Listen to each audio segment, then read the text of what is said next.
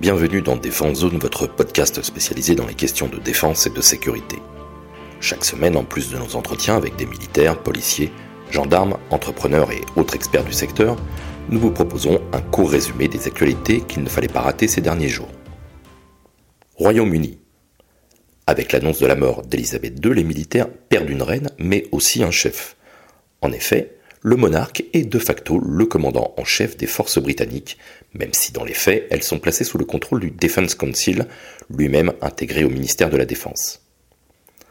Elisabeth II a toujours eu une vraie proximité avec les militaires. C'est d'ailleurs en 1943, lors d'une revue des Grenadiers Gardes, dont elle a été nommée colonel en chef, qu'elle a fait sa première apparition en public seule. Elle est alors âgée de 16 ans. En février 1945, elle rejoindra, avec le grade honoraire de sous-lieutenant, l'Auxiliary Territorial Service. Elle y reçoit une formation et un entraînement en conduite et mécanique, et sera promue capitaine honoraire quelques mois plus tard. C'est désormais le nouveau souverain Charles III qui sera le commandant en chef des forces armées britanniques, qui compte aujourd'hui près de 147 400 militaires actifs et 7 900 civils. Rwanda, le 1er septembre, le parquet de Paris a prononcé un non-lieu, concluant une procédure de plusieurs années et une enquête démarrée en 2005 sur les responsabilités françaises dans le génocide rwandais.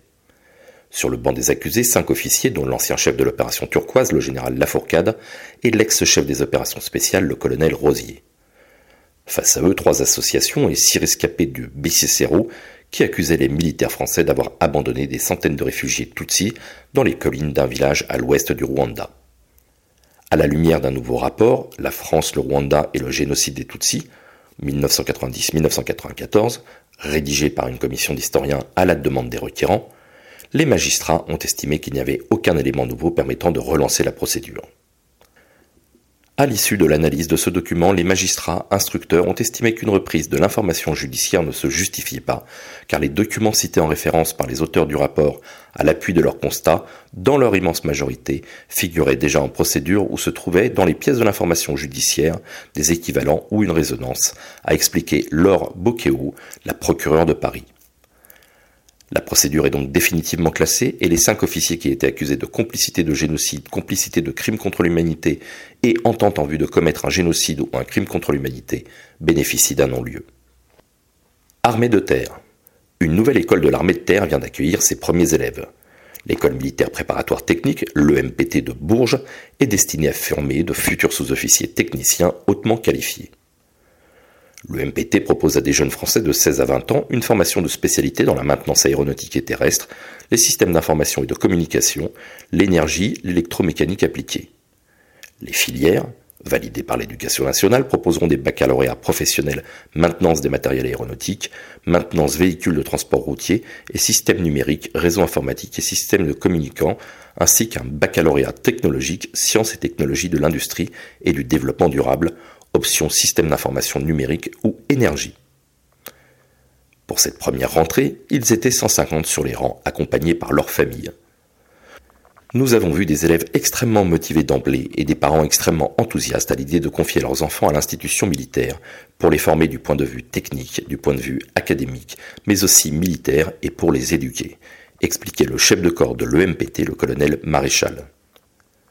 Avant de commencer l'année scolaire proprement dite, les élèves ont pu bénéficier d'une semaine d'acculturation militaire, comprenant l'apprentissage de grade de l'ordre serré et bien évidemment la perception de leur nouveau pactage. Marine nationale. Alors que de nombreuses unités et armes commémorent chaque année une bataille permettant de créer un esprit de corps autour de cette date, la Marine nationale, elle, en était dépourvue. C'est désormais du passé, puisqu'elle vient d'annoncer que chaque année, elle commémorerait la bataille de la baie de Chesapeake, conduite le 5 septembre 1781 par le comte de Grasse, et qui se solda par une victoire contre la Royal Navy. Dans un communiqué, la marine précise que, bataille de référence, succès tactique ayant conduit à une victoire stratégique, Chesapeake rappelle le rôle décisif du combat naval dans un conflit d'ampleur. Elle incarne une marine victorieuse grâce à la préparation de ses équipages, à leur combativité et aux qualités tactiques et de commandement de ses officiers.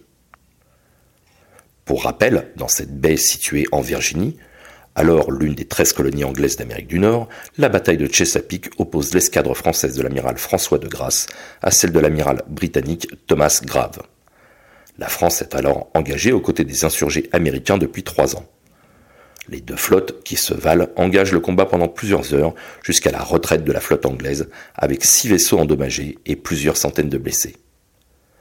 En apportant l'artillerie et les troupes nécessaires au combat terrestre, cette victoire navale est capitale pour la chute de Yorktown le 19 octobre qui sera déterminante dans la proclamation de l'indépendance des États-Unis en 1783. Mise à jour. Nous vous en parlions il y a un mois, la Marine nationale annonçait le lancement des essais à la mer du premier patrouilleur outre-mer, POM, l'Auguste Benebig. Le deuxième pomme, d'une série de six, vient quant à lui d'être mis à l'eau le 5 septembre à Saint-Malo, en présence d'une partie de l'équipage d'armement. Le Terrierou à Terrio du nom du compagnon de la libération né à Tahiti, rejoindra son port de base, Papette, en Polynésie française, où il remplira des missions de protection des intérêts nationaux de la France. C'est la fin de l'exercice Pitch Black que nous avions présenté il y a quelques semaines. Cet exercice multinational, organisé par la Royal Australian Air Force, a lieu tous les deux ans depuis la base de Darwin et de Tyndall. Il s'inscrit dans le continuum d'activités menées par l'armée de l'air et de l'espace depuis le 10 août en zone Asie-Pacifique. Pour l'occasion, l'armée de l'air et de l'espace a déployé en Australie trois Rafales, deux Rafale B et un Rafale C, un avion ravitailleur MRTT Phoenix et un CASA CN-235 des forces armées de Nouvelle-Calédonie. Durant trois semaines, les équipages se sont entraînés à la mission d'entrer en premier face à un État puissance. Au total, une centaine d'aéronefs des pays suivants étaient présents la France, l'Australie, l'Allemagne, l'Inde, l'Indonésie, le Japon, Singapour, l'Angleterre, les États-Unis, la Corée du Sud. 2500 personnes ont été mobilisées sur l'édition 2022 en provenance des pays précédemment cités, mais aussi des Philippines, de Thaïlande, des Émirats arabes unis, du Canada, des Pays-Bas, de Nouvelle-Zélande et de Malaisie. Les aviateurs venus de métropole avaient mené la plus longue mission de transit jamais réalisée pour venir en Nouvelle-Calédonie. Cette projection, baptisée Pégase, prendra fin dans quelques jours par un retour en France avec deux escales valorisées, en Indonésie puis à Singapour, avant que les aviateurs rejoignent la métropole et retrouvent leurs unités respectives. Voilà pour l'essentiel de l'actualité cette semaine. Pour en savoir davantage sur cet univers et pour découvrir tous nos articles et reportages, rendez-vous sur notre site internet défense-zone.com. Pour plus de brefs, d'articles de fond et de photos, nous éditons également tous les trois mois un magazine papier que vous pouvez recevoir en étant abonné à notre espace premium. Il vous permettra aussi d'avoir accès à des contenus exclusifs sur nos différents supports. Vous trouverez tous les liens nécessaires dans la description de cet épisode. En attendant, nous vous souhaitons une bonne journée et nous vous donnons rendez-vous la semaine prochaine pour un nouveau résumé de l'actualité des forces de défense et de sécurité.